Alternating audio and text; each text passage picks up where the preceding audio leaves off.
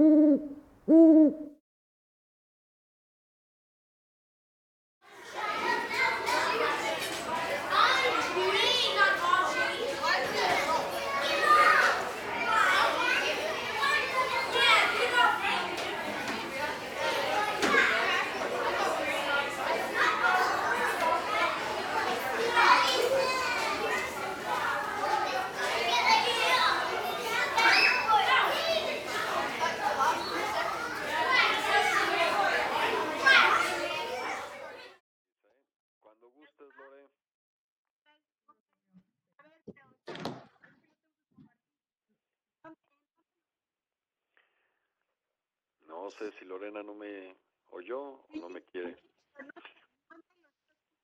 Ojalá. Te voy a quitar la chamba de conductora, mi querida amiga. Les presento a Lorena. Aquí tenemos a César. Nos está escuchando Virgilio. Yo soy Cristina Alejandrini.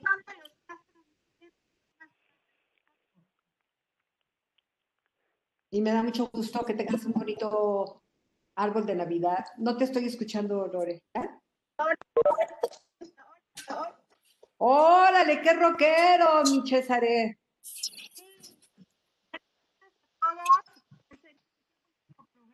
Así que en lo que se logra conectar, Lore, Lore, ¿ok?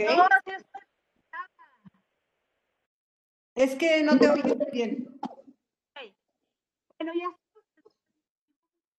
Yo creo que te tienes que conectar y desconectar otra vez. Tu audio está medio, medio, medio raro. Creo que quien está, no sé quién sea quien está allá abajo, pero me imagino que es Alfonso. Alfonso, hola Alfonso. Alfonso. Alfonso, Poncho, Poncho Daniel. No nos oye. Hola, buenas tardes. Buenas tardes. ¿Cómo estás, Alfonso? Buenas Solamente estamos viendo tu imagen. poco, pero los escucho.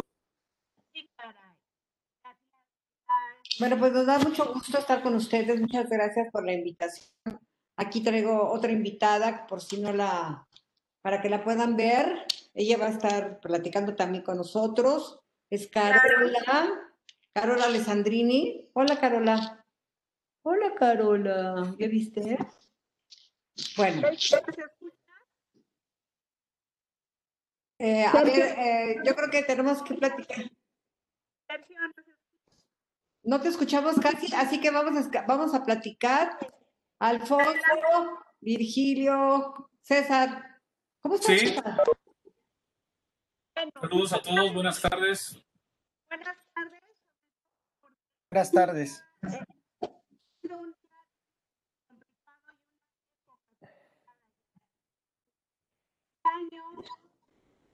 No te escuchamos, Lore. Te- Yo creo que te desconectas y te vuelves a conectar. Bueno, Virgilio, muchas gracias a ti también por la invitación. Nos da mucho gusto tomarnos un café contigo. Y está, ¿que nos estás tomando fotos, César? Según yo, Oye, mueve la cámara para ver, para ver tu, tu cueva. no puedo, no puedo porque estoy conectado desde mi computadora de escritorio, entonces no se puede mover. Oye, se ve que está muy padre ahí, ¿no? Dímelo tú. Aparentemente. Bueno, bueno, Bueno, ahora sí más o menos. horrible la condición y nuestro organizador no nos- Yo no escucho nada. Yo creo que podrías, vas a, tener, vas a tener que meterte a tu sistema de preferencias y checar las opciones de audio para Ok, que Porque no te estamos escuchando. ok. Bueno. Adiós. Bye. Bueno, Virgilio, ¿cómo estás? Tampoco te estamos escuchando, Virgilio. No, ¿Tú nos escuchas? Bueno, traemos un... Ahí se me oyen. ahí te... A ver, Sí. Traemos un pequeño problema de, de, de tecnología, por lo que estoy viendo. En todos los aspectos. Si me dejo de oír, me disculpan. Sí, no te preocupes. A ver, en- entonces, La tecnología ahorita que todos nos conectamos nos falla a todos. ahí veo a alguien más. ¿Quién es? Sergio Salgado de repente igual como que entra, no entra, se queda sin imagen. Hola, ¿me escuchan? Buenas tardes. Y te escuchamos, Sergio, buenas tardes. Buenas tardes, gusto saludarlos. Yo veo a do- dos personas. Yo soy Alfonso. Buenas tardes. Alfonso Saludos. y Sergio. Buenas tardes. Buenas tardes. Ahí está otra vez Ya, ay, mi vida, mi vida ya se está desesperando. de, Ya, pregúntenme, entrevístenme, ¿qué quieren saber? Tu punto de vista con esto que hemos estado viviendo de, de entre la pandemia y la política en México. Yo les iba a sugerir hablar de cosas, pues de la Navidad, hablar de cosas lindas, no hablar de... Digo, porque como que ya todo el mundo está hablando de lo, de lo mismo, lo mismo, lo mismo, yo creo que ya mucha gente le apaga, ya le mueve porque ya estamos así como en un estrés espantoso. Así que yo sugiero mejor, porque no hablamos de rock, vamos a hablar... Ah, fíjate que estaba yo viendo un programa, estaba yo viendo un programa de televisión donde sale Joe Cocker. Me estaba acordando, Lore, tú, tú y yo que somos chicas y hemos visto películas así como muy sexy. Tiene un tema que seguramente César que sabe cómo se llama, pero yo no tengo la menor idea, de cuando hace películas así muy sexy que entonces ponen atrás de una cortina, de una ventana, o cuando alguien quiere tener a su pareja que le haga un baile así muy sexoso. Ah, Entonces, mira, esa, esa, esa película, esa película o ese video y ese tema eh, son de la película Nueve Semanas y Media, donde salieron Exacto. Ah, Mickey Rourke y Kim Basinger. Si no me equivoco, ese, ese- esa película es de 1984. Ajá. Si no me falla la memoria y si no me traiciona el cúmulo de información que tengo almacenada en mi cabeza. Y esa canción de Joe Cocker que se utilizó para el soundtrack es Can You Leave Your Head On? Te puedes dejar el sombrero puesto, que es uno de los temas que más le, le pegó a, a Joe Cocker. No te Segura- ¿Le puedes Seguramente. cantar tantito, cantar tantito? ¿Cómo va para que me acuerde de la, de la canción? Ahorita, ahorita se las busco con, otra, con otro de mis dispositivos. Esa canción creo que es el segundo tema que más le pegó a, a, a Joe Cocker después de un cover que le hizo a una canción de los Beatles que se llama With a Little Help of My Friends, que aquí en México pegó durísimo en los ochentas porque era el, el tema de cortinilla de una serie que fue muy famosa que se llamaba Los Años Maravillosos. A La ver, historia, la historia de un chamaco que se llamaba Tom Arnold. Creo que Tom Arnold, que- que, que era el actor era Fred Savage. Wow. Oye, pero platícanos la escena. Es una escena donde llega la chava y está detrás de una cortina con todo lo todo con velas de oscuro y entonces empieza, empieza a, cantar- a tocar la música de Joe Cocker porque no está cantada.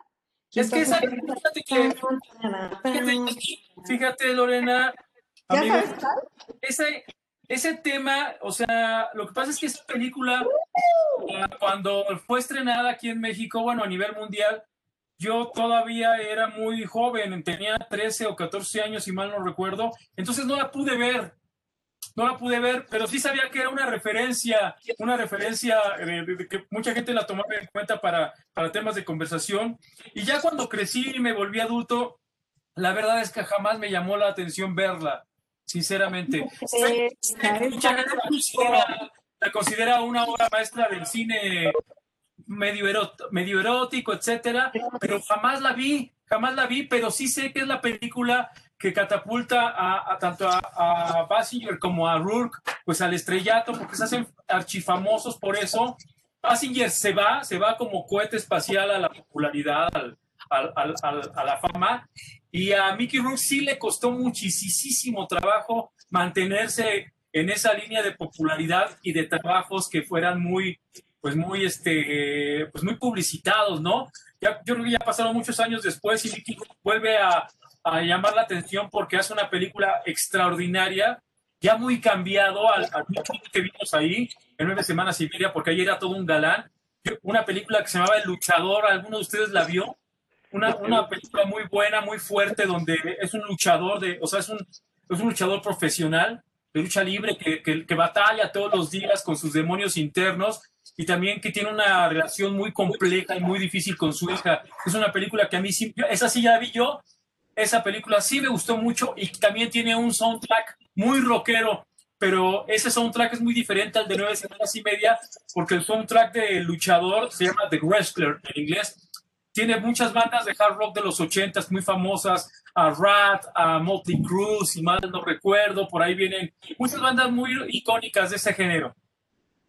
¿Por qué no nos pones el soundtrack? A ver, a mí me gustaría preguntarles a nuestros amigos, a Sergio, por Alfonso, eh, en estos días que hemos estado guardados, que nos hemos dedicado, no sé ustedes, pero yo, a guardar, a sacar fotos del recuerdo, a sacar ropajes que yo decía, mmm, me voy a seguir poniendo porque se van a, van a regresar las sombrerotas y entonces, y vas encontrando un montón de cosas y, y también te pones a ver libros, te pones a ver películas y estás buscando series. ¿Ustedes a qué se han dedicado? Ahora les vamos a, nosotros vamos a ser los entrevistadores de ustedes, les vamos a cambiar la tortilla. ¿Qué les parece? Con mucho gusto, Jazz, porque ahora sí que ahorita que estaban diciendo de, de nueve y media semanas, yo trataba de acordarme cuándo la vi. No me acuerdo, creo que yo la vi hasta que salió en Videocentro. Imagínate. Uh, Videocentro. No, no, no hablemos de. Yo no me acuerdo. No, no era Videocentro, ¿sí? Claro, claro. Claro, era, era la- no me mentir. Era una Imagínate. cadena de era una, era una cadena de tiendas que se dedicaban a rentar videos. O sea, antes de, antes de que existieran los DVDs, o sea, estamos hablando de, de, de- del formato VHS y beta. Y eran unas tiendas que estaban diseminadas en cantidades tremendas por toda la Ciudad de México, que antes era el Distrito Federal, pero sí marcó una época. Yo creo que estamos hablando de una época bien marcada por ciertos, ciertos este, patrones, ciertos parámetros muy, muy peculiar- peculiares. Son los días de los helados de mesa 33, son los días, Lo máximo. los días de, de Burger Boy, De la Son- juguetería Ara. de la, claro, de la juguetería Ara, este, ¿cómo se llamaba? De la compañía papelera escolar, ¿te acuerdas, este, Virgilio? Sí, sí, sí. A ver, un- Alfonso, serios, no, no son de esa época, los ven muy calladitos. Son más chicos. Lorena y Sergio son más chiquitos todavía que nosotros, entonces Por por, eso, eso. no. ¿No hablan? ¿No saben de qué les estamos hablando, Sergio? Y aquí ya tengo el dato exacto, perdón que me haya, que nos haya interrumpido. Estamos hablando de la película Nueve Semanas y Media se estrena en 1986, exactamente. Y esta película se estrena cuando yo estoy precisamente cursando la educación media superior en el CCH Sur. Ya tenía yo 16 años entonces cuando se estrena esta película y también si me permiten compartir con ustedes un, un- segmento de la canción, ya la, ya la, ya la tengo, ya la, ya la encontré. A ver, yo les bailo. Yo les bailo, ¿verdad, mi amor? ¿Verdad, mi vida? ¿Verdad, mi cielo? Ahí les va, miren. Ahí va. Ajá. ¿Se recuerdan? ¿Te acuerdas? Lorena sí se acuerda, pero creo que sí- sí estaba muy chica. Yo tenía en el 86 19 años. Se me hace que tú sí la has oído, ¿verdad? Es una, es una, es un temazo. ¿Y qué creen? Yo les, yo les quiero compartir a ustedes, Virgilio, Lore, les quiero platicar, compartir a ustedes algo. Yasmín saca el tema de Joe Cocker. ¿Y qué creen? Ella tiene un episodio con Joe Cocker porque tengo entendido, una vez ella me platicó que ella este, trabajó con el equipo que se encargó de traerlo a México cuando se presentó en el torneo de cuatro caminos, pero que mejor les platique ella. A ver, eh, Hugo López, que era el representante de, de Luis Miguel, si ustedes vieron la serie de Luis Miguel, se han de acordar que salió ahí su, su representante Hugo López. Y eh, yo él me, me contrata a mí para yo conseguir los permisos en Aucalpan para que se presentara en el Toreo Cuatro Caminos. Eh, acaba de, de pasar, creo que a Vándaro, César, creo que fue antes a Vándaro de eso y fue un escándalo terrible. Bueno, Vándaro fue el año de 1971 y, y eso también Lorena lo sabe muy bien porque también ella me contó que su señora madre fue una persona muy involucrada en la organización y promoción de conciertos y ella estaba muy vinculada con, con bandas muy representativas de esa época como, como el Tri de Alejandro Lora, como la Revolución de Emiliano Zapata, como el Ritual, como Tinta Blanca, toda esa gente. Entonces, el, el episodio de, de concierto de Avándaro de 1971, que fue como, que fue como el clon, de Woodstock de 1969 en Estados Unidos, deriva o detona que se satanice durante muchísimo tiempo el rock en México y que también los conciertos de bandas y de artistas internacionales en el Distrito Federal quedaran completamente proscritos. ¿eh? Bueno, total, como yo era muy ducha para eso, convencí al presidente municipal de Naucalpan. Dije, no, va a ser un concierto muy tranquilo, muy calmado. Bueno, total, llega el día del concierto y yo, Cocker, literalmente, así literalmente, lo sacaron de su hotel cargando, súper drogado, y lo sentaron al piano en el escenario. Y bueno, ¿qué les digo lo que pasó? Todo el mundo mandó mota. Al otro día, los encabezados de los periódicos, ya era el, el toreo Cuatro Caminos era una fumarola, se convirtió en una fumarola de marihuana con la presencia, con el concierto de Joe Cocker. No, bueno, es que escándalo, qué escándalo. ¿cuál es la fecha de ese de ese- No estamos preparados para esos conciertos. El 29 de agosto de 1977, en el hoy desaparecido Toreo de Cuatro Caminos. Y fue el último concierto que se presentó en el rock, por lo menos eh, el primero y el último. Porque sí, pues todos los chavos, imagínate, yo creo que, yo creo que era el perro, yo no sé, así cargando, lo sentaron, de aquel, porque por eso se me hace raro que cuando oigo a Joe Cocker, antes estaba en un escuchando, de repente era medio de rock pesado, ¿no? Es de rock medio pesado. Era. No, él, él cantaba rock clásico. Él, él tenía una, él tenía una tonalidad de voz muy, muy este, inclinada o muy de, de- de tendencia blusera. Era un, era un tipo de voz ronca, medio aguardientosa y era de rock clásico, muy, muy blusero. Ok, y a los chavos les encantaba. Yo no me quiero imaginar si apagan la, la, la moto otra vez y no sé qué va a pasar. Bueno, y sin. Oigan, qué anécdotas tan padres y los que saben, saben. La verdad es que creo, no sé si ya me escuchan mejor, ya de Perfecto. no, la computadora el día de hoy no es mi mejor amiga y un café, que estamos con dos personalidades. Mm. que bueno, eh, eh, es un músico excepcional, es tu descripción en Twitter porque me dice dices que eres antihéroe de los lamehuevos y la vida animal vale más que la vida humana. Es impresionante que, que eres auténtico, César. Eh, bueno, es licenciado en diseño gráfico y comunicación social, tiene tres maestrías en administración de entidades deportivas. Híjole, su pasión el fútbol americano, su pasión el fútbol americano, que ese, necesitaríamos otro café para que nos explique todos esos avatares de ese, de, de ese deporte que causa pasiones. ¿Y qué les podemos decir? Y rockero, rockero me encanta, a mis hijos les encanta irlo a ver en el escenario que transmite una energía que nos hace falta en este año, como dice Yasmín, pandémico, que ya hay que cambiar el chip. Por su parte, bueno, ya Sandrina han compartido un programa de, de exclusivo para hombres y también este, Yasmín, eh, periodista, escritora, sexóloga. Estaba yo checando de que tú fuiste de las pioneras en hablar del tema de sexo en vivo, Yasmín. Fue la, pionera, la, la, pionera, la primera periodista de hablar de temas sexuales en la televisión. Y fue tan fuerte, primero lo empecé en Canal 11, pero como Canal 11 no me lo, no me lo permitieron, Ricardo Rocha estrenó su programa nocturno después de, nosotros y me invitó y le dije, sí, sí hablo de sexo, se va a llamar consultorio sexual. Era tan fuerte que gobernación en esa época, RT.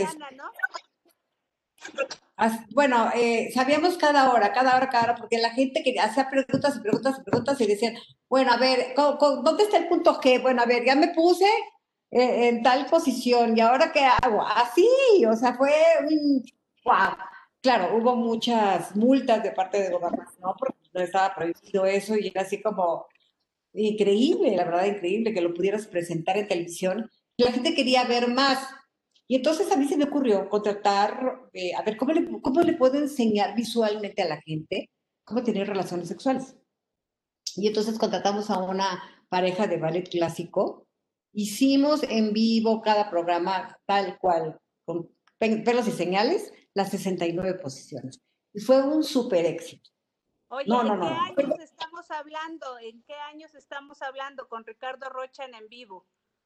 Yo creo que tuvo que haber sido como por el 83, más o menos. Sí. Ok. 83, 83, 85. Y de ahí Así es, de ahí en adelante, pues ya cualquier persona habla de temas sexuales, pero no todo el mundo sabe. Mira, Lore, Lore, perdón que los interrumpa, yo quisiera hacer una acotación muy, muy importante. Este, yo tengo casi 31 años haciendo periodismo o casi 31 años dedicado al periodismo y, y, mi, y mi trabajo en la televisión pues data de la mitad de esos 31 años, estamos hablando de unos 15 años. Yo con la, con la, con la licenciada Alessandrini, con, con la maestra Alessandrini, que a mí me parece una de las personalidades más prominentes en la historia de la televisión porque es una pionera en muchísimas cosas eh, que, que, bien valdría la pena recordárselo a todas las mujeres que están metidas ahora en los medios y que, y que andan de arriba para abajo y que andan de norte a sur y de izquierda a derecha, pues, sobre un camino que pavimentaron, que pavimentó gente como, como Yasmín. Yo con ella he compartido, he tenido la suerte y la fortuna de, y la bendición de compartir, haber compartido tres proyectos de televisión en distintas televisoras. Estamos hablando del proyecto del, bueno, cuatro. Estamos hablando del programa Entre de, de, TV, de TV Mexiquense, que se llamaba este, Sin Secretos. Estamos hablando del programa este, a ritmo de jazz en, en, televisión educativa, que es la televisora de la SEP. Estamos hablando del, del proyecto de exclusivo para hombres en Telefórmula. Y, también hay que reflejar el, programa de entretenimiento este, para la televisora de la Ciudad de México, para el Canal 21, para Capital 21. Tres de esos cuatro proyectos, Lorena, Sergio, mi querido Virgilio, tres de esos cuatro proyectos eh, han sido, ha sido tal su impacto, tal su importancia eh, y, tal su nivel de calidad en cuanto a producción de contenidos y en cuanto a, a concepto, que hemos podido ganar el Premio Nacional de Periodismo en tres ocasiones.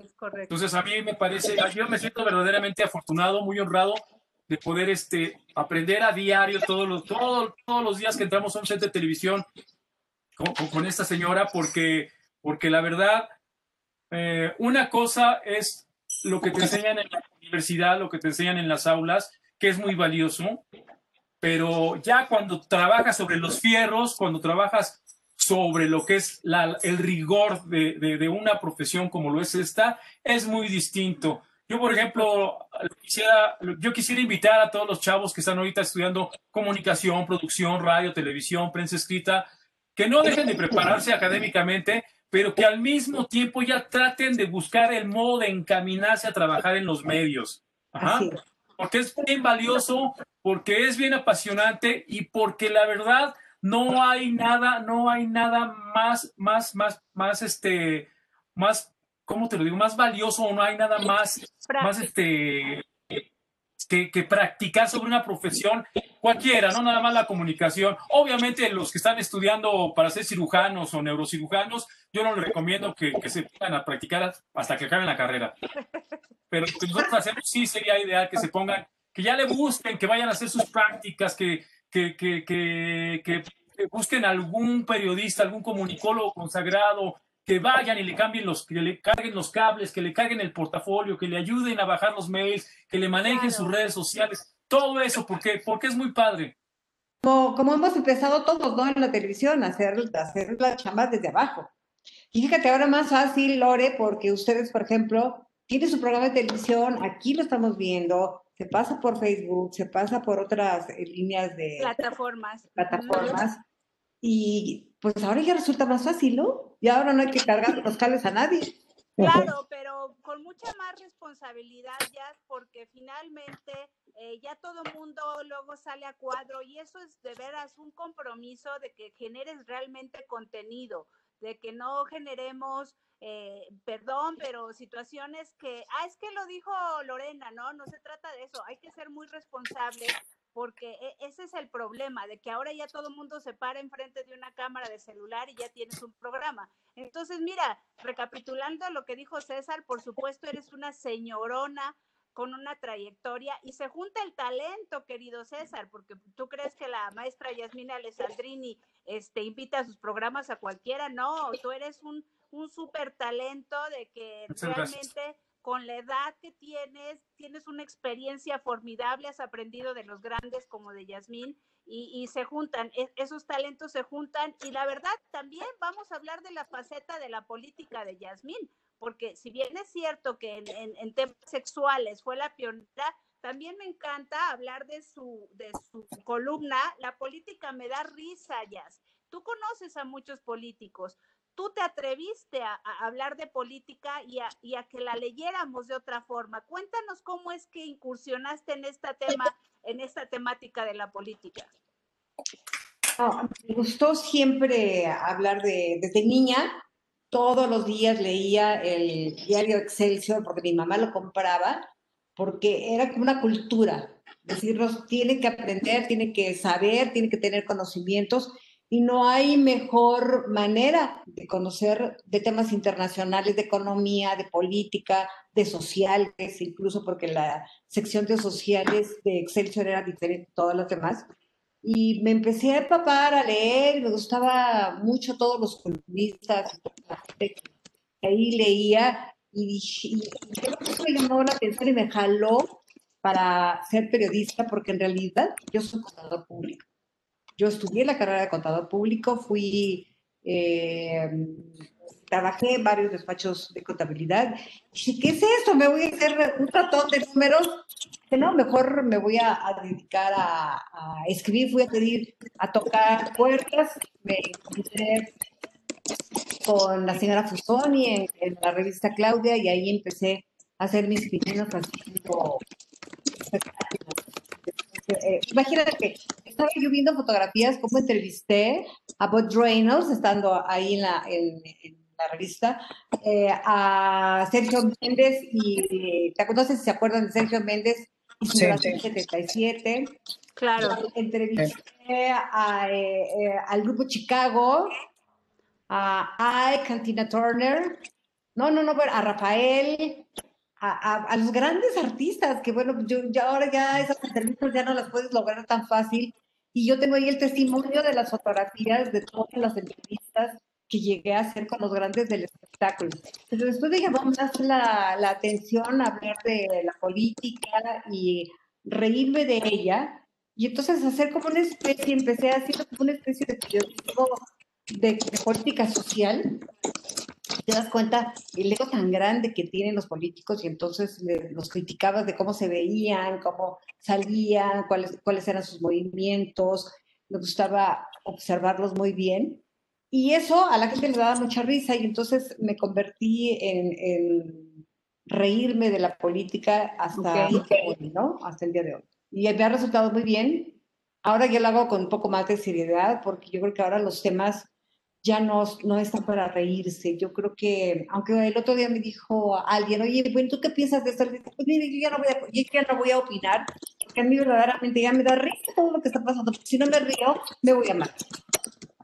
Entonces, mejor, mejor me voy a reír.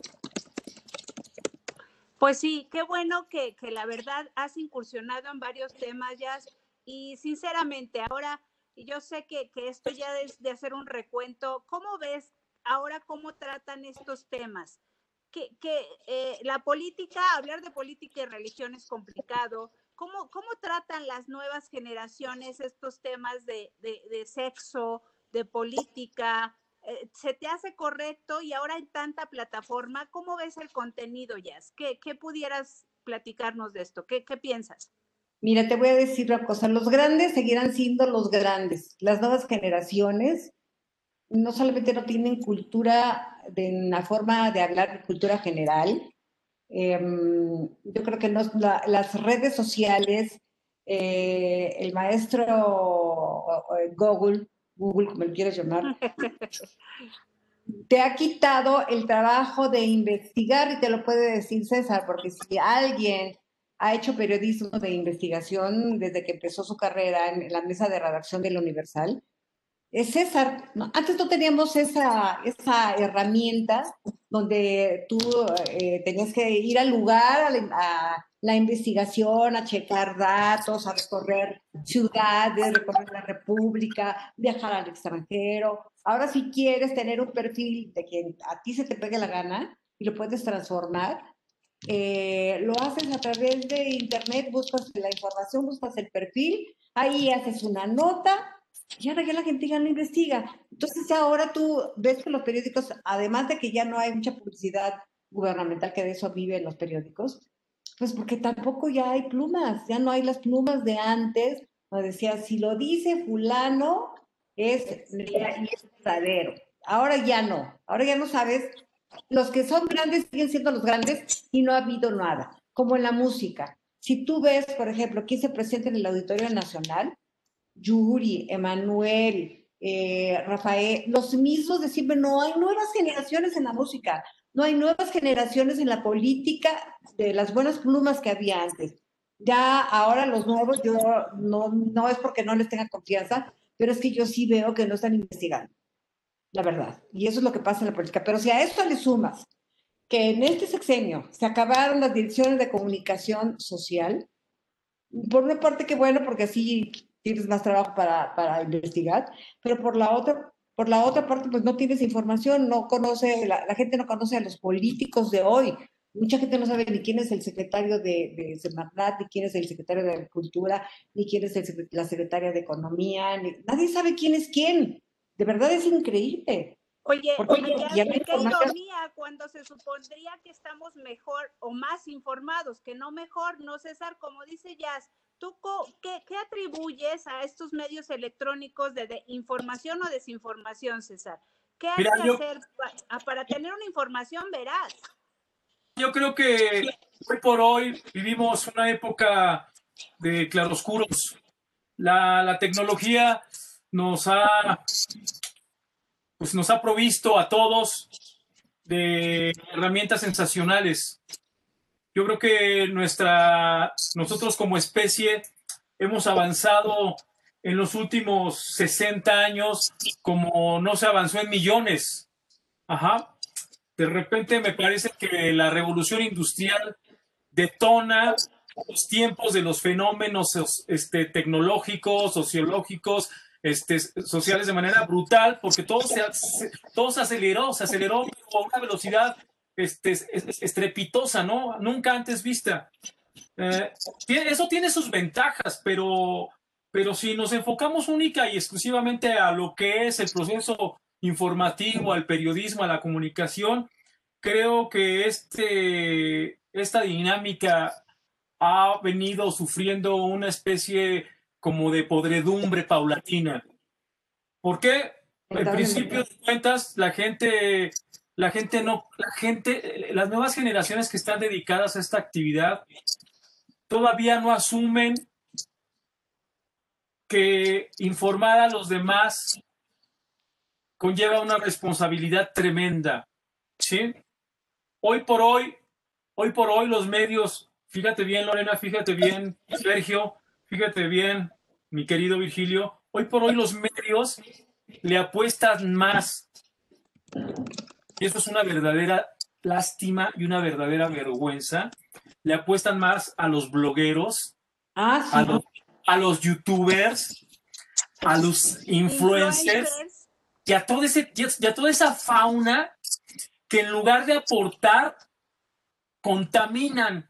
¿Y por qué contaminan? No los quiero desdeñar, ni quiero subestimarlos, ni menospreciarlos, ni, este, ni, ni que la gente tome lo- mis palabras como que le estoy tirando tierra. No, es gente que está, que está desempeñando una actividad o que quiere desempeñar una actividad sin contar con las herramientas necesarias para realizarla ade- adecuada y apropiadamente. Pero. ¿sabes qué es lo peor? Ok. ¿Sabes qué es lo peor, César? Que tienen mucho éxito y No. que tienen muchos seguidores. Por Porque- los jóvenes, ya. Porque, ¿sabes qué? Porque informar, fíjate bien, para informar requieres una preparación. Para informar requieres contar o tener un contexto. Debe de haber un rigor. Ajá. Debe de haber un rigor. ¿Qué significa el rigor? Que detrás de ti tengas superiores, que tengas jefes de información, que tengas editores, que tengas correctores, que tengas este, gente en las hemerotecas, que esté dispuesta a acompañar lo que tú estás diciendo con datos duros y con, y con, información tangible para que nadie te quiera desmentir lo que dices o te diga que estás en un error. Es lo que te estoy diciendo, César. ¿Tú crees que existe una hemeroteca? ¿Tú crees que los periodistas de hoy van a, a una hemeroteca, los nuevos? no, pues van a... No saben que existe. Por eso tenemos duda de todas las noticias, de todo lo que sale, de todo lo que se comenta. Si te vas a basar en un bloguero que por lo que dicen no estoy quizás en lo cierto, los que asisten en la mañanera son los blogueros, son los de youtuber, no no hay reporteros. Bueno, y ya tienes razón, ya no hay plumas en el periodismo como las había. Mira, la gente que... aquí- No, quiero herir susceptibilidades. Gente puede ocupar el, en las 24 horas de sus, de sus días en lo que quieran, pueden invertir todos los minutos de ese día en lo que deseen. Este, las mañaneras también es- puede ser parte de ello, pero la gente que está acudiendo a esos, este, no sé, a esos espectáculos, pues, no saben, no saben de periodismo porque no son periodistas. A ver, a ver, a ver, a ver, espérame, espérame, espérame. Sí hay medios nacionales, sí hay representantes de los medios nacionales y hay extraordinarios reporteros de verdad se la juegan y se la parten. Son unos cuantos los que no son, nada más, ¿eh? No podemos decir que todos, no, no, no, no. Sí hay verdaderamente representantes de los medios nacionales importantes, como eh, los que tenemos de, de- de la casa de, de Telefórmula. En lo personal, yo nunca iría a una mañanera, prefiero quedarme dormido. pero pero sí hay gente que no yo no digo que no hay plumas pero las viejas plumas siguen siendo los, los grandes tiburones los mismos conductores de, de- que están ahorita al aire de todos los noticieros son gente verdaderamente con credibilidad Pero los sí, a través de. A mí me parece que también el periodismo se ha visto afectado por el ego de esas vacas sagradas o de esos tiburones. ¿Sí? A, a mí, a mí, yo no estudié periodismo en, en la universidad, yo estudié otra carrera.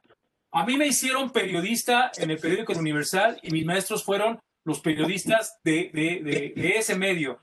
Y yo estuve acompañado, fui acompañado y fui enseñado por gente de mucho peso específico.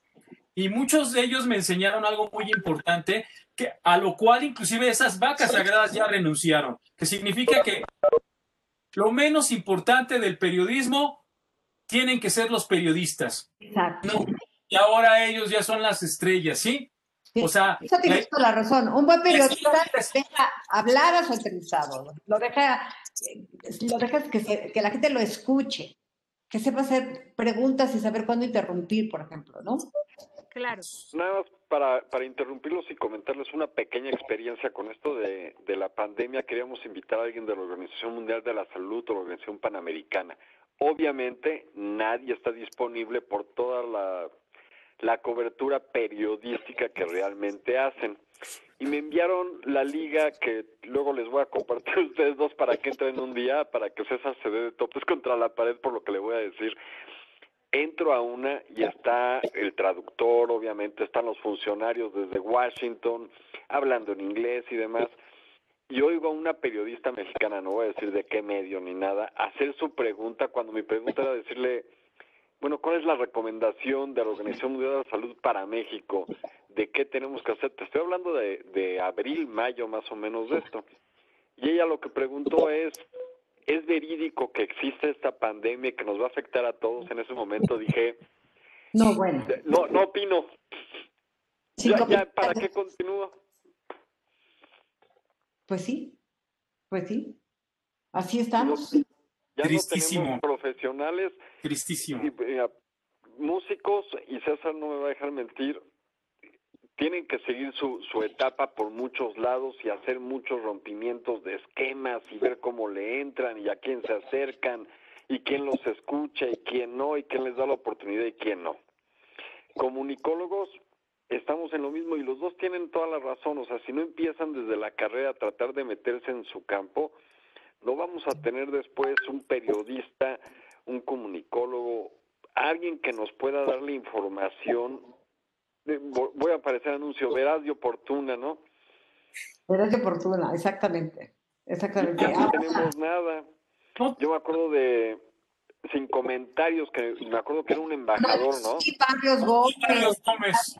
Gómez. O sea, que eran dos minutos o un minuto, ya, déjame, ahí sí no me acuerdo. Que Eran no te da cinco, tiempo ni de Eran cinco, eran cinco, por eso se llamaban cinco comentarios. A partir, Ah, comentarios, sí es cierto. a partir de las seis de la tarde en el canal 5, cada que, cada que cambiaban de programa en la barra, le daban cinco minutos a esa cápsula con don Agustín Barrios Gómez, que es una, que es una personalidad legendaria que, que también formó muchas generaciones de los que hoy nos dedicamos a esto.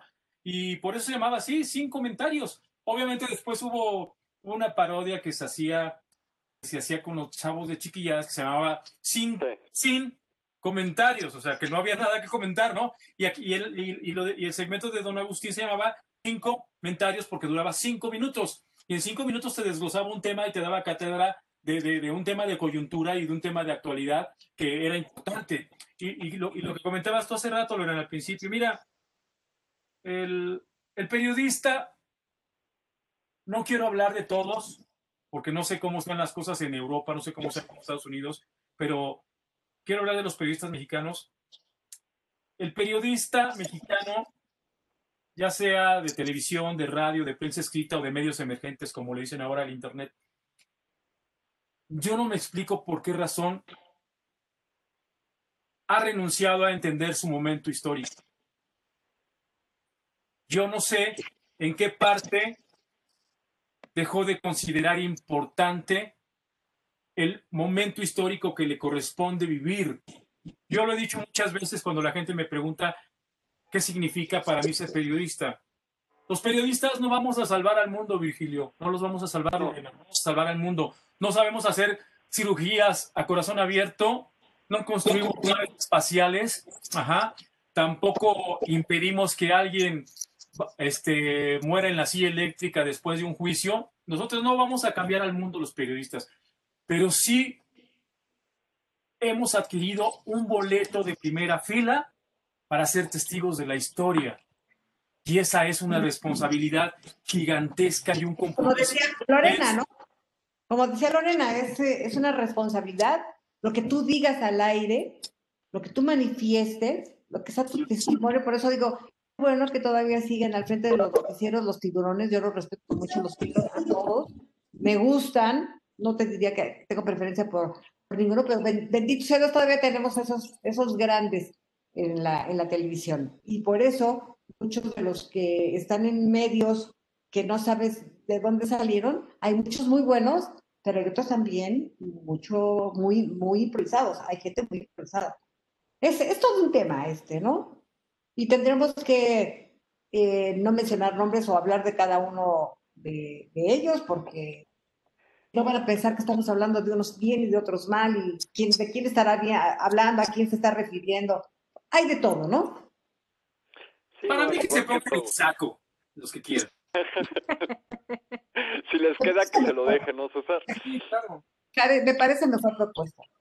Mira, ahorita que comentaba ya eso y sí es cierto, o sea, no, no hay mucho que les podamos criticar quizás, pero César tienes toda la razón.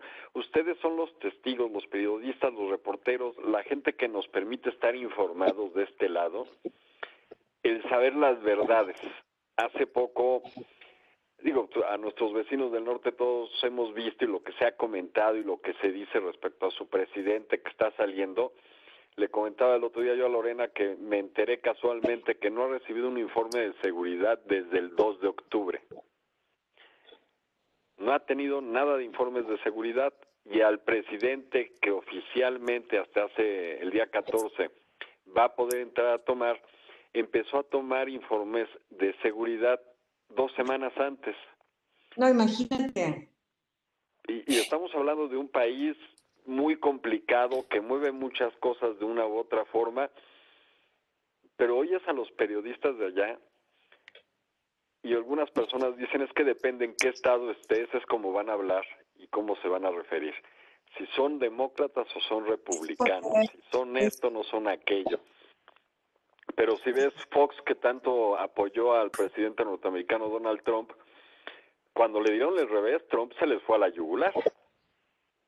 Bueno, es que no, has visto que han hecho como especies de caricaturas de donde sacan, la gente de, seguridad saca a, a, Trump de la Casa Blanca, pero cargado, y el otro sigue hablando, ¿no? está, pero no se quiere, no se quiere mover, no se quiere mover. Yo no sé cómo lo van a sacar. Si... Yo, no tenía, yo no tenía intención de meterme en camisa de once varas y hablar de política, pero yo quiero hacer una, yo quiero una, yo quiero hacer una crítica a todos los, a todos los, a todos los países del mundo, o a todos los políticos del mundo, mejor dicho, para este tema de lo que son los cambios de administración.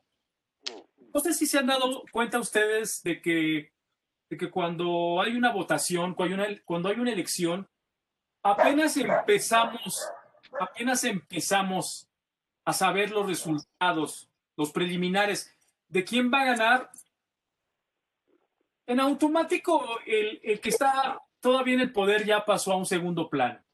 Ya, o sea, ya prácticamente ya le mostraron la puerta en salida. O sea, en un país como Estados Unidos, donde, donde hay la posibilidad de la reelección, si no es reelegido el presidente en turno, al momento en que se empiezan a dar a conocer los primeros resultados, ya estás afuera. Lo mismo aquí en México. Por ejemplo, aquí vamos y votamos un domingo. El lunes, el que ganó la, elección ya es el presidente, prácticamente, o ya lo es. Cuando menos en el discurso informativo. Aunque le falten meses, ocho meses para tomar posesión, ya él es el presidente. iba, eso, iba eso, Yasmín. A mí me parece mucho yo creo que desde que empiezan los procesos electorales, ya, debe de, ya deben de existir equipos de transición conformados y que empiezan a ejecutar esa transición o ese proceso que, que, en, la, en la administración de empresas se llama proceso de entrega-recepción, ¿no? Desde que empiezan las campañas ya debe de haber, ya debe de haber esos equipos de transición trabajando. ¿Por qué? Porque yo creo que sería mejor para la vida sana de una nación que apenas se conozca al ganador de la elección para el siguiente fin de semana que se le entregue el poder. Vámonos, ponte a trabajar. Así luego la soberbia de, los políticos y pues en el caso de, de, nuestro vecino del norte de Donald Trump, no, no lo vas a sacar, o sea, todo el mundo dice y es más, nada más para que te ataques de la risa dice que ya puso como domicilio Miami, Manilano se llama su conjunto, o no recuerdo el nombre. Pero sabes que el convenio para que los vecinos de la, del condado le permitieran poner el hotel especifica que él no puede pasar más de 16 días al año ahí. No, ¿cómo crees? Sí, es una de las condiciones para que le permitieran poner el hotel. Entonces, ¿a dónde se va a ir? ¿Qué tal? Hay un rancho en Tabasco, ¿no? Va a estar divertido a ver qué pasa. No, no, no, no, no, no. A mí me parece, no, no, a mí no me parece divertido, Virgilio, y me parece que los, que los estadounidenses están, ¿qué día es hoy? Estamos a 22, están a, están a menos de un mes, están a menos de un mes de atestiguar uno de los hechos más bochornosos en su historia, ¿eh? ¿A qué me refiero? Está, que el 19 de enero a las 11 de la noche con 59 minutos, personal del Servicio Secreto de los Estados Unidos lo van a ir a lanzar, mano. Se tratara de una, como si se tratara de una, de una vecindad de la colonia Doctores o en la colonia Guerrero, lo van a, lo van a ir a sacar. ¿Y sabes por qué? es lo que te acabo de decir, porque muchísima gente está renunciando a entender su momento histórico. ¿Por qué? Porque vivimos en un planeta que está ya tan enajenado de muchas cosas, entre ellos, entre, entre esto la tecnología, las redes sociales, la popularidad, este, las encuestas, todo eso, que nos estamos desfasando de lo que es la realidad. La realidad, y, y eso en política es súper delicado, mano. Ah, por ahí algún, por ahí un, este, un, un, analista político hace muchos años dijo, en política percepción es realidad. Ajá. Y a mí, y, si, y si nos basamos a ese, no sé, a ese aforismo, yo todavía no mentí, no me explico cómo fue que los gringos votaron por ese señor. Pero bueno. Pero, todavía, hay un buen número, todavía hay un buen número de americanos que votaron por él, más de 70 millones. No, no, no, eso, permíteme Lorena, eso, eso, es, una, eso es una mentira. Mira, a mí, yo de, una vez quiero dejar, quiero dejar bien clara mi postura. Yo, soy, totalmente apolítico, yo no creo en nadie de política, ¿eh? Ni siglas, ni colores, ni nombres, todo, para mí todos los políticos son la misma cosa. Estamos frente a una, estamos frente a un manejo informativo erróneo. Los números y los datos duros dicen que Joe Biden, ajá, del Partido Demócrata, ha sido el candidato a la presidencia de los Estados Unidos más votado de toda la historia. Y los resultados, del, los resultados de la elección de Estados Unidos de noviembre pasado, que si algo hay que admitirle y algo hay que admirarle a los gringos en este sentido, es que ellos tienen un sistema electoral impecable, es que en los números, en, las cifras, en los porcentajes, fue la paliza de la historia. O sea, la peor paliza que le han metido a un presidente o, o a un aspirante a la presidencia es la que le acaban de poner a Donald Trump.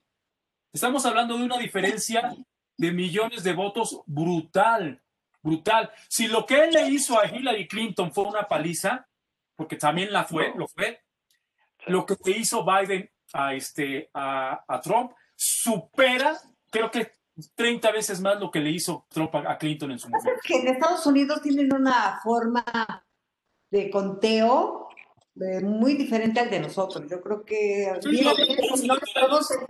yo no lo entiendo muy bien todavía.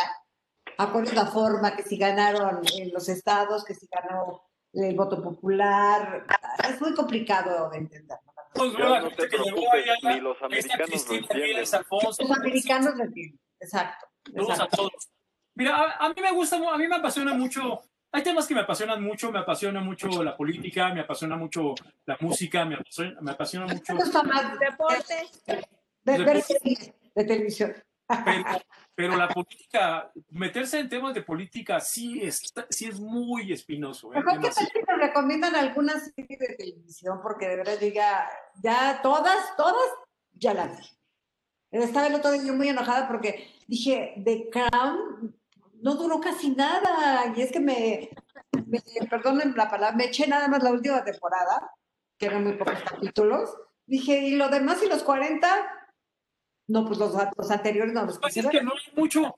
En estos momentos la, la, oferta de la oferta de alternativas en streaming está muy limitada también, Yasmin, Lorena, por el, el tema de la pandemia. O sea, mucha gente dice, oye, ¿Por qué no han estrenado? Oye, por falta la nueva temporada de, este y de pues esta. porque no han grabado. No han grabado tampoco. O sea, la industria, esa industria también así, se paró, también se frenó, también se, también se contrajo. O sea, es muy importante también decirle a la gente, las, las películas, perdón, pues también la industria de Hollywood, Hollywood, este, Bollywood, el, el, cine de arte, todo se, todo se contrajo, todo se paró, todo quedó, pues todo, todo quedó supeditado a, a, la coyuntura del, del, coronavirus, ¿no?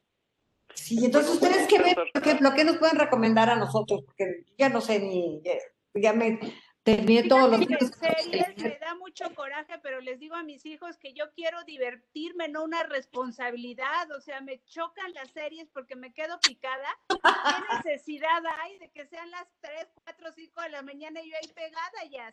Evito ver series, lo reconozco. No, no, a mí me encanta, me encanta, me encanta, me fascina. Y me encanta quedarme así como, mmm, lo dejo para la otra semana, para, para el otro fin de semana para poder pero yo no, yo quisiera terminarla rápido, entonces. Ah, no. Sí. Entonces tú eres, tú eres de un perfil más, de, tú prefieres ver películas. Exacto. Algo que se acabe en dos horas y a lo que sigue. Exacto, sí, quedarme picada no, César. Oye, y hablando de tu fuerte, yo te sigo mucho en tus redes. Dios santo, ¿qué pasa con este año pandémico rock and rollero que se nos fueron bueno, ya está, los dedos me hacen falta. Terrible, terrible, terrible, terrible, Lorena. Puedo decirte que, Pues ya se fueron y se adelantaron. ¿Quiénes nos quedan? Un recuento. Muchos, muchos, nos quedan muchos. Mira, mira, yo te, yo te voy a decir algo muy, muy importante. Este, uh, los que somos rockeros decidimos adoptar como superhéroes a personas de carne y hueso. Gente que se vuelve vieja y gente que irremediablemente va a tener que morir. Esa es la realidad. Eh, la gran ventaja con, los rockeros, la gran ventaja con esas leyendas musicales es que su legado los va a hacer vivir por siempre. Por ejemplo, gente como Eddie Van Halen que acaba de morir, gente como Ken Hensley de, de Uriah Heep, gente como Little Richard, que también se nos fue este año, gente como Neil Peart de Rush. Pues sí, es una tristeza que ya los perdimos, pero ahí queda su legado, los vamos a ver en los videos, sus canciones son obras maestras que perdurables, ¿cómo les da? Perennes, ¿no? Se les llama perennes, ¿no? Que, que, que duran todo, que duran por siempre. A mí lo que me empieza a preocupar un poco, Lorena, Virgilio, Yasmín, Sergio, Luis, a mí lo que me empieza a preocupar un poco, o mejor dicho, mucho, es que estas nuevas generaciones, ya saben, los millennials, la, la generación de cristal, todos, es que ellos no, no tienen, no tienen representantes que, digamos, puedan ser sus, no sé, yo tengo dos hijas ya adultas, una ya casi treintañeras ambas, y no hay nadie de su generación que diga, oye, ¿dónde está tu Led Zeppelin? ¿Dónde está tu Elvis Presley? No. Es más, ¿dónde está tu, no sé, dónde está tu, tu Verónica Castro, no? O sea, mi Rafael, tú otra cosa. Tú lo eres. Eh, eh, eh, y eso todo, y, la verdad es que la música también se ha visto muy afectada por el tema de la, de la inmediatez, Lorena. O sea, antes había un compromiso muy grande con el arte. Claro, ahora todo es desechable. Ahora, ahora el compromiso es, eso empezó con MTV, ¿eh? Eso, eso, ese fenómeno empieza con, con MTV. Ahora todo, todo pasa nada más por la inmediatez. Necesito una canción que pegue. Necesito un hit. Necesito algo para subir a YouTube. Necesito algo que, que, me haga generar millones de likes. Y antes no era así. O sea, antes una canción, antes un disco, antes una banda, antes un solista, traían una sustancia mucho más vinculada con lo, con lo que era el arte. Ajá.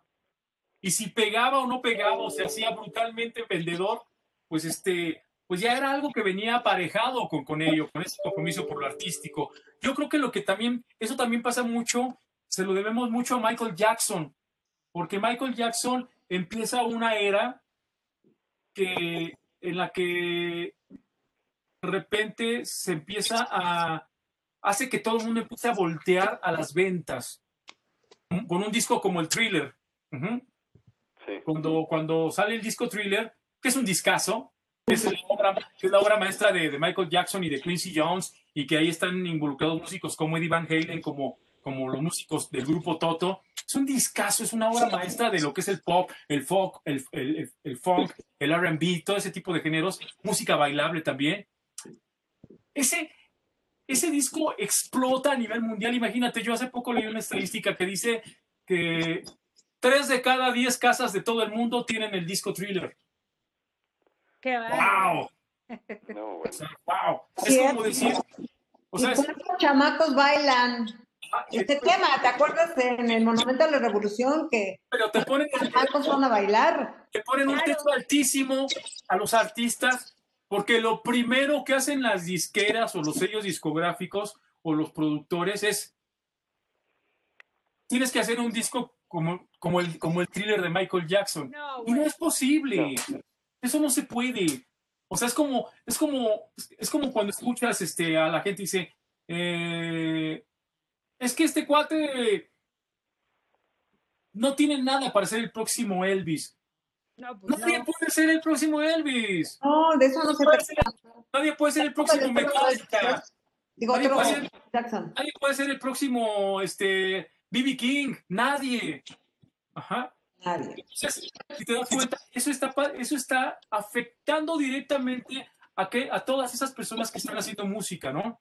¿Por qué? Porque le están apostando a, de entrada a desmarcarse de, esas, de, esas, de esos este, parámetros inalcanzables, pero también se están desmarcando de tratar de hacer cosas que no nada más sean consumibles como, como las papas fritas o las sopas maruchan, sino que sean cosas que sean documentos, documentos que tengan que ver que tengan que ver con, con- el arte, que sean representativos del momento histórico que les toca vivir a los muchachos, a, a los Eso es lo, grupos. que, es lo preocupante, César. Entonces, ¿quién va a generar arte que trascienda y que caracterice el año 2020, que caracterice la década del 2020 al 2030? ¿A dónde vamos? ¿Estamos condenados a que pase desapercibida esta, que seamos una generación perdida en arte, en música? No sería perdida. no, mira, hay, ahí hay gente, Lorena. Sí hay gente. Hay gente del nivel de la gente que admiramos nosotros. O sea, ahí, ahí tienes a esta chava, a, a, a- Billie Eilish, que acaba de ganar un montón de Grammys. Ah, Es este sí. cuate que va a estar en el medio tiempo de Super Bowl, el- un chavo que se llama The Weeknd, que la verdad, eh, para mi gusto, mi gusto no es verdad absoluta, es nada más mi gusto. Para mí hacen cosas horribles, horribles, horribles, inconsumibles, pero hay millones de chavos que, que, que, que los consumen y que los han puesto en el- los niveles de popularidad donde, donde están ahorita. Sí hay gente, definitivamente hay gente, representativa de este momento actual, ¿sí? Este, aquí la pregunta yo creo que debería de ser, ¿quién de estos va a seguir siendo escuchado dentro de 15 años? Pregunta. ¿Van a tener un legado? ¿Van a dejar algún legado? ¿Quién de ellos va a tener, por ejemplo, una discografía de 12 discos sin haber cambiado de integrantes, por ejemplo, como YouTube, ¿no? Es que ese ¿O es el tema de- también. Ya la gente no compra discos. ¿O quién de estos, o quién de estos se va a convertir en una potencia vendedora y musical a, a nivel mundial durante una década, a grado tal de que cuando se muera alguien de ellos van a decidir terminar con el, el proyecto porque ya no hay para dónde hacerse, como por ejemplo pasó con Led Zeppelin, ¿no? Son preguntas que, que- que son interrogantes que, que son muy interesantes, ¿no? Que, que- que- que se pueden hacer. Por ejemplo, yo sigo escuchando, yo sigo escuchando, yo por ejemplo ahorita estoy muerto, muerto de, de, de- de- de admiración por, porque descubrí a Pink Floyd y a David Gilmour. Este, he tenido mucho tiempo por esto de la pandemia porque no, ya no ensayo con mi banda, porque no tenemos shows. Entonces estoy redescubriendo muchas bandas que he dejado de escuchar durante mucho tiempo y son brutales, son sensacionales. Estoy comprando discos, estoy comprando discos de vinilo, estoy comprando videos, estoy comprando conciertos y, y la verdad es que yo no me... yo- a, mí, a mí me parece una pérdida de tiempo este, preguntar el quién ahorita o quiénes son. No, la verdad es que cada quien que se responda a esa pregunta y yo sigo con los míos, ¿no? Con mis, con mis dinosaurios. Mis dinosaurios. Lo que pasa es que ya no hay compañías disqueras, ya no hay radiodifusoras donde te estén metiendo la música. Antes había Jazz FM, había hasta La Pantera, había muchas estaciones de radio donde había una buena carta eh, abierta para decir, escoger qué quieres oír, música en español, música jazz, eh, rock, en fin, ahora ya no hay nada de eso. ¿Dónde oyes? ¿Dónde conoces a los nuevos valores de la música en todas sus generaciones y en todo, perdón, en las nuevas generaciones, los nuevos ritmos? Ya no hay, ya no hay forma de saber. Por lo menos nosotros, ¿no? Los chavos, yo no sé, tus hijos, Lore, ¿dónde, Pues ellos ya ¿de son dónde de? Spotify, ellos ya son de Spotify, esos ya son de, de, de plataformas, ya, o sea, ya definitivamente el radio ni lo conocen. No, ni lo saben. conocen. Yo no escucho música de, de- de plataformas, Lorena. Hace poco un amigo, también guitarrista, mucho más joven que yo, este, le, le mando un saludo a, a- a Víctor, este, me, me dice, oye maestro, pásame tu, pásame tu, tu, tu playlist más reciente de Spotify. Y yo, ¿ah? Oye, es como cuando, cuando le dices a, no sé si te, si te pasó, cuando le dices a un chavo, oye, cámbiale de canal y te dicen, ¿qué es eso de cámbiale? Pues cámbiale. No, es cámbiale. Es así. Sí, no, ya no, ya no. Oigan, no sé si Sergio Salgado, Alfonso, tendrán alguna pregunta. No, ya no nos dejamos hablar, es una vergüenza y a veces, Bye, bye, bye, bye. A ver, No, bueno, los estoy escuchando, estoy aprendiendo de ustedes y estoy disfrutando de la plática, así que sigan. Mira, Sí. te voy a enseñar mi playlist, miren, eh, lo tengo aquí a la mano, miren. Chip Trick, ¿ok? Este, Qué presumido. The Who, el concierto de la isla de White. no, este, bueno. no sé, tengo a este, Bruce Springsteen. O sea, es, esa es mi playlist. Y vámonos a un poquito más. Mr. Big. Ajá. Aquí tengo. Big. Este, no sé, aquí más, este, T-Rex con el, con el legendario Mark Bolan, ¿no? Esa es mi playlist que le puedo sugerir a los chavos. O sea, no sé, hoy, hoy me acaba de llegar otro disco, un disco de Mr. Big, que uno de los dos discos que grabaron con, con Richie Coates, el, el guitarrista sensacional de los Heat. Entonces, todo, se, todo evoluciona, todo va cambiando. Claro. O sea, los, los yo, yo, yo te, te repito, yo pertenezco a una, una, a una generación que nos ha tocado vivir avances brutales, ¿no? O sea, de los, de los discos de vinilo a los compactos, a los cassettes que recorríamos con la pluma, a los, este, a los iPods que no sirven para nada, esas porquerías se colapsan, se los descomponen y todo truena, y regresas a los vinilos, regresas a los compactos, y creo que por ahí hay gente que está empezando a comprar de nuevo cassettes y esas cintas de Super 8 que se ponían en los coches, o sea que son sensacionales, entonces todo es cíclico. Oye, Y- ¿estás en la época del teléfono? ah, los teléfonos, todos te dicen, oye, ¿y cómo lo guardabas en tu bolsa? ¿Cómo? Los. Pero ¿cómo, cómo funciona? Pues ahí le tocas el disco. ¿Cuál disco? ¿Qué es eso? Pero y así lo llevas, ¿cómo lo cargas en tu bolsa? Mira, Sergio no- nos comenta y tiene razón que hablando un poquito de, de música, cada temporada Obama publicaba su play, se volvió un super hit. Oh, sí, claro. Por supuesto. Bueno, nos quedamos aquí, va a hablar Alfonso. ¿Dónde estás, Alfonso? ¿Estás ahí? ¿O Luis? ¿Escuchan? ¿Me escuchan? ¿Quién es? Muy bien. Sí, ah, ok, les decía que yo disfruto de su plática, lo estoy escuchando y estoy aprendiendo muchas cosas. Entonces, yo también soy premoderno y, y también este, estoy conociendo sobre las redes, sobre la, to- todos los streamings. Entonces, estoy aprendiendo mucho de ustedes y estoy disfrutando de la plática. Ay, qué lindo, muchas gracias. Muchas gracias. ¿De qué? Bueno, ¿y tú de qué época eres? ¿De la época del, del teléfono, de la máquina de escribir, de la computadora para acá? Fíjense que considero que somos, soy, soy muy afortunado porque yo creo que he visto un cambio en tecnología, un, un salto enorme, enorme. Yo soy incluso hasta antes de las calculadoras, soy baby boomer, este, soy de la, de, de incluso que conocí las máquinas sumadoras, las sumadoras mecánicas. De las que les Entonces, Exacto, entonces cuando salieron las, las calculadoras en la escuela fue un, un boom, una cosa moderna. Las Texas Instruments. Anda, las Texas Instruments, la, la, científica, la científica. Entonces, me, me, considero afortunado de, de poder visto todo, haber visto todos esos cambios, eh, la televisión de, de, antena, de botones. De las de acá. Ándale, sí, hasta, hasta, ahora, hasta ahora esto, entonces soy, soy de esa época también. Oye, fíjate, le tocaron las sumadoras esas, las que ahora ya no saben la, las tablas de multiplicar. ¿No? Sí, no. Puro celular. No, no, trabajo aprenderlas. No. Ya no se las saben, no saben. Pero, ¿Sabes qué? ¿Eh? celular se, se, quedan sin celular y se les cae el sistema, o sea... Se les cae el mundo. Eso es lo que no entiendo, Eso es lo que yo les quería decir. La gente tiene que... Este, fíjense bien, estos meses de pandemia nos, nos, nos, nos, este, nos, nos han permitido o, o, o nos debieron de haber permitido caer en una profunda reflexión respecto a todo aquello que realmente tiene que ser valioso para nosotros como seres humanos. Ajá.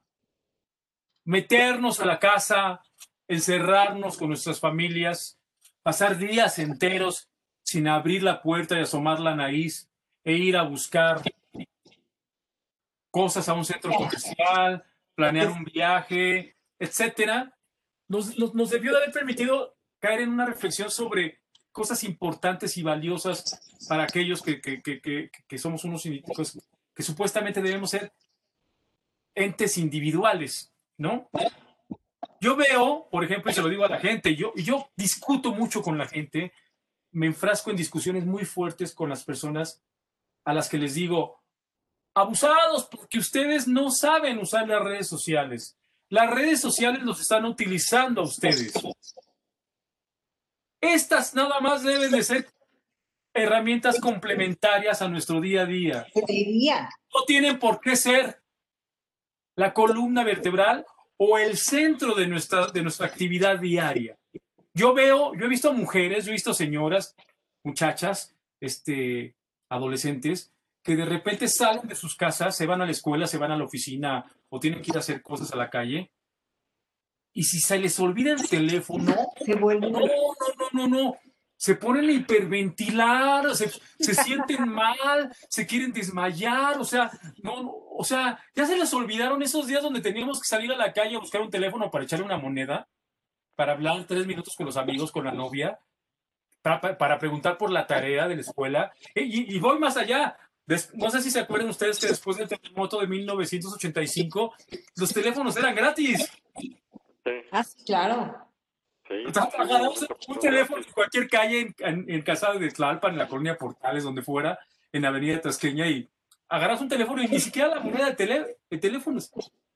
Gratis. Entonces, tenemos sí que agradecer toda la tecnología que nos está llegando, todas estas cosas maravillosas, todos esos artilugios como son las, los teléfonos celulares, las tabletas, las computadoras portátiles, los reproductores de MP3, todo eso, las, este, las, las, este, las USBs, las, los, los discos de duro este, portátiles, todo eso hay que agradecerlo, pero tenemos que entender de una buena vez que no es lo más importante de nuestras vidas. Esta pandemia nos está enviando un mensaje muy claro que muchos de nosotros no queremos, no Mira, queremos yo- entender. Yo me metí a la parte espiritual. Yo soy cristiana. Yo dejé de leer mi Biblia, dejé de ir a, mis, a, mis eh, clases de predicación. Y ahora estoy, ahora estoy escuchando prédicas tan bonitas. Estoy metiéndome a mi Biblia, estoy leyendo, estoy agradeciendo a Dios porque hoy me dio un día más de vida. Y creo que la parte emocional es lo que me hace no estresarme, no deprimirme, estar de buen humor, estar contenta, eh, pedirle a Dios, orar. Yo creo que eso, eso es lo que nos está pidiendo Dios, no lo estamos haciendo.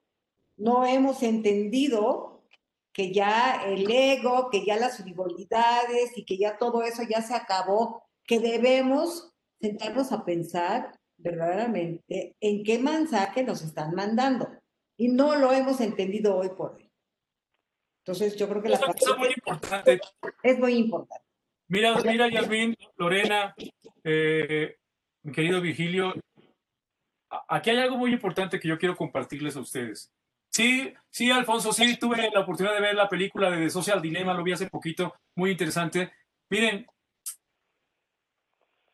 llevamos ya cuánto tiempo yo, yo me, oficialmente yo me encerré el 29 de febrero, marzo, abril, mayo, junio, julio, agosto, casi 10 meses ya llevo encerrado. Este, hay algo bien importante y no nos está cayendo el 20 y les voy a decir por qué. Generacionalmente o históricamente, durante millones de años, la raza humana, la especie, siempre ha estado en el tope de la pirámide. Supuestamente nosotros, no nosotros, supuestamente somos la especie dominante. ¿Sí? Todo lo demás que existe en el mundo, todo aquel ser vivo que, que exista o que conviva junto a nosotros es inferior. Ajá. Y merece ser comido para, o merece ser muerto para que, para que lo usemos de ropa, para convertirlo en medicinas, o lo que quieran. O sea, está, la pirámide, según nosotros, está el hombre y luego todos los demás, ¿no? Entonces, eso nos ha convertido en los máximos depredadores. ¿Sí? Imagínense, matamos por deporte, matamos por gusto, ni siquiera por necesidad. O sea, antes sí matábamos para alimentarnos, matábamos para vestirnos, ajá. Pero ahora inclusive hay, hay descerebrados que matan por diversión, que matan animales por diversión, que matan inclusive a sus semejantes por diversión. Y lo que el ser humano, las personas o la, la generación que ahorita está habitando el planeta, no ha caído en esto y es importantísimo. A lo mejor piensan que exagero, la verdad no me importa lo que piensen, pero es lo que yo pienso. Estamos al borde de una extinción. La humanidad está al borde de la extinción y no se han dado cuenta. No Estamos nos... al borde de la extinción. O sea, cuando, cuando, Sí, sí, sí, sí. Cuando vemos que en Estados Unidos se murieron, ya se murieron 300 mil. Cuando vemos que aquí ya se murieron oficialmente 120 mil. Cuando vemos que en Italia se murieron en- en- en marzo tantos miles, dejaron de morirse, ya se empezaron a morir de nuevo y ahora ya repuntaron para morirse más. Estamos al borde de una extinción y no lo queremos entender. Sigan como van. La verdad, yo quisiera ahorita ponerme en los zapatos de cualquiera de las otras especies animales. Los delfines, los osos, los rinocerontes, los gorilas, todos están así, mira. ¿Ya vieron esos güeyes? Lo están disfrutando están como nunca. se están extinguiendo, Lo se están disfrutando como extinguiendo. nunca. O sea, Sí. imagínate, o sea, imagínate. O sea, sí, nos, quieren- nos quieren vender la historia de que, que los gatos también ya se, que los gatos se contagian y que acá ya hay tres perros que adquirieron. Nada que ver. Esto, esto, esto es de los humanos y, y, y va a parar entre los humanos nada más. Ningún ratón, ninguna cucaracha, ningún halcón peregrino, ningún perro de la pradera, ninguna suricata, ningún jabalí se va a contagiar de coronavirus a través de un humano, créanme. No. Y la gente no quiere entender eso. No, sí tienes toda la razón, César. Pero ¿sabes cuál es nuestro mayor problema? Que fuera de que no queremos caer en la realidad que estamos viviendo, hay gente que dice que es mentira. Todavía, con, hasta con esa, sí. He oído, y Lorena no me dejará mentir, y la otra vez platicando con un amigo que quizás ustedes conozcan, este también comunicólogo, decía en un momento dado, es que hay personas que dicen que este es un complot en contra del presidente. Será de todos los presidentes de todo el mundo, porque En Estados Unidos también lo afirman, que es un complot en contra del presidente.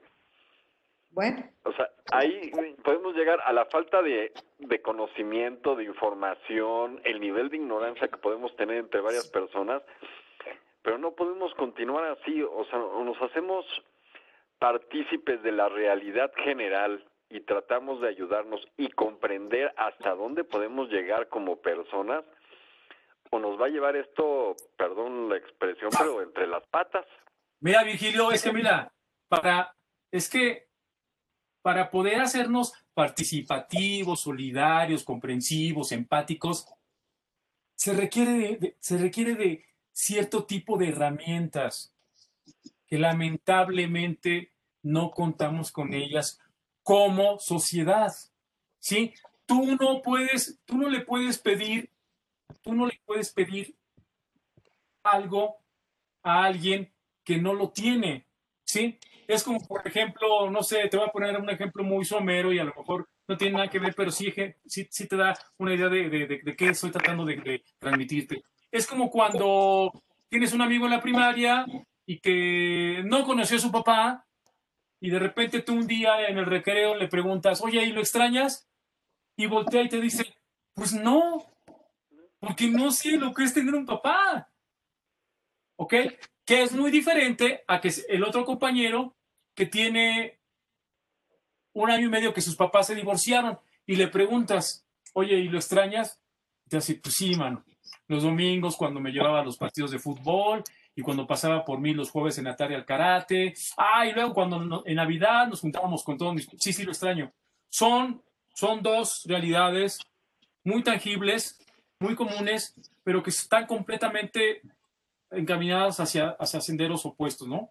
Entonces, tú estás aquí proponiendo, estás aquí sugiriendo que la gente se sensibilice, se ponga las pilas, se ponga a pensar, pero lamentablemente eso no va a ocurrir, Virgilio, porque no tenemos ese chip, no fuimos, no fuimos alimentados con esa, o vamos a hablar en términos modernos, nuestra computadora o nuestra memoria RAM o nuestra, nuestro CPU no fue alimentado con esa información, no nos programaron, no lo podemos ejecutar. ¿Ok? Pero programaron para vivir una situación en la que estamos viviendo hoy. Yo pensé que ya lo había vivido todo, que ya no me faltaba casi nada. Y viene esto, ¿y qué más? ¿Y qué más sigue después de esto? ¿Y cuánto más va a durar? ¿Y qué? ¿Y después qué? ¿Qué más voy a vivir? Ya, ¿O te refieres a la pandemia o a la 4T? A todo, a todo. En realidad, a, en realidad a todo, ¿no? Es, y tienes razón, o sea, respecto a la pandemia, y César tiene toda la razón, o sea, no somos empáticos y no, no podemos pedirle a los demás que entiendan algo que no van a poder o han vivido, que no comprenden o han experimentado. Y, y no sabemos a dónde vamos a llegar, digo, ahorita, el día de hoy, mira, Lorena se ha dedicado a dar clases en línea desde marzo ha habido los mil y un problemas de conectividad que ya sabrás que el técnico de la casa de repente corre de un lado para el otro y ve cómo la conecta para que pueda dar su clase, pero aparte hay dos jóvenes en la casa que ustedes conocen bien, que sabes cómo se ponen las cosas ahí en, en la casa de ustedes a partir de las 7 de la mañana cuando hay clases y estos tres están en clases, lo más mínimo detalle truena el problema es que todo el mundo se está conectando a Internet y no tenemos una infraestructura para eso. El día de hoy lo, estamos experimentando, por desgracia. Yo no me pude conectar con la computadora. Lorena ya ves que de repente nos hablaba y la verdad es que le habíamos puesto el mood para no oírla, pero logró conectarse desde su teléfono. Sergio ha tratado de conectarse y dice que tiene muy, muy baja intensidad de señal. O sea, en la mañana Lorena y yo estábamos en una videoconferencia y era lo mismo de repente. Quizás ahorita, por el número de personas que se encuentran en casa y quizás estén teniendo un poco de conciencia y estén haciendo sus reuniones virtuales de todos, el Internet ahorita en nuestro país está saturado. No, no, no. Además, déjame decirte que, eh, no, además de que está saturado, este, tenemos, tenemos una infraestructura terrible, terrible, terrible. Estamos rezagados, estamos rezagados como no tienes una idea. Porque yo escucho a los chavos hoy en día, no sé qué significa eso, ¿no? O bien a bien no, no me he metido a, a profundidad en el tema. Dice, no, hombre, ya viste este celular que está vendiendo AT&T, 5G. Eso Brothers, no gasten dinero a lo tonto. Su teléfono 5G no sirve para nada en México. Es correcto. Nuestra, nosotros andamos en la 3G o en, o en el Conflix G. o sea, o sea, por ejemplo, yo me preocupa, a mí me preocupa, a mí me preocupa mucho ese rollo de, de, de las clases virtuales, porque la gente que está implementando esta, esto, este, es- esta sinergia, que es una muy buena idea, pero la verdad tenemos que hablar que cuando se trata de la administración de un, país, no nada más, no nada más tiene que ser a través de buenas intenciones. Este, están asumiendo, por principio de cuentas, que todos los chavos del país, vamos a hablar nada más de primaria y secundaria, no voy a meter con los de prepa, están asumiendo que todos los chavos del país de primaria y de secundaria tienen una conexión a Internet. Están asumiendo que todos los chavos de primaria y secundaria tienen un teléfono inteligente, bueno, un smartphone. Están, vamos a ser sinceros, aquellos que gracias hemos tenido la bendición de recorrer todo el país, ya sea por motivos turísticos o por motivos de trabajo, sabemos que hay lugares donde ni siquiera hay luz. Exacto. A mí me tocó ir una vez, me invitaron a cubrir un, un- un evento. Todavía. La Secretaría de Educación Pública me, me invitó a cubrir un evento hace muchos años en un pueblo en Sinaloa a inaugurar una escuela secundaria. Ah, no, el, labora- el laboratorio de cómputo de una escuela secundaria. Y llegué computadoras por todos lados, eran como... ¡Wow! Esto está, esto está sensacional. ¿Y cuántos servían? Foto fue el gobernador, el presidente municipal, El este, gente, de, gente de la secretaría. ¿Y qué crees? No había luz. De repente, ya sabes, alguno de los, este, alguno de los reporteros o de los fotógrafos, de los reporteros gráficos, se le ocurrió decir, ¿y si sacamos una foto con los niños, este, usando las computadoras? Y dice el director de la escuela, no, espérate, no tenemos luz. Ay, bueno. Pues ahorita, es una- este, en el mejor ¿qué pasó con casos, Enciclomedia? Hay computadora, pero no hay internet. Qué terrible. Así es. O los niños, oye, este, ¿sabes qué? Dice la maestra, la maestra en la clase virtual, ¿no? Nueve de la mañana, nueve y media, a ver, ahí les va, ta, ta, ta, ta, la tarea. Este, niños de primero y de segundo o de tercero, ¿no? Niños, ahí les va la tarea. Este, conforme la vayan acabando, me la mandan por mail. ¿Por mail? Si ni siquiera tengo un pinche Xbox. Es un email. O sea, todas esas cosas no se previeron. Todas esas cosas Sí, no. se contemplaron. O sea, hay niveles, hay niveles en los cuales tienes que empezar a, a- a- a, este, a meter los programas que se van a hacer. ¿Sabes qué? Necesitas que se pongan a trabajar las, las personas que hacen estadísticas de verdad. Ajá.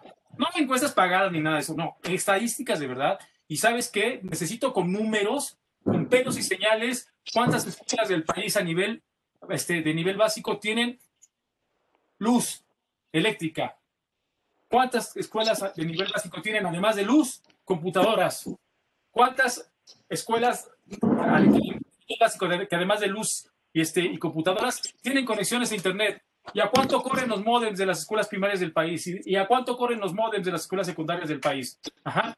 ¿Y cuántos de estos niños que tenemos en, estas, en todo el sistema escolar este, público, cuántos de estos niños tienen teléfono en su casa? Y tienen una, una, este, una, una pantalla este, para conectar, este, para conectar la, la, este, la, computadora o tienen este...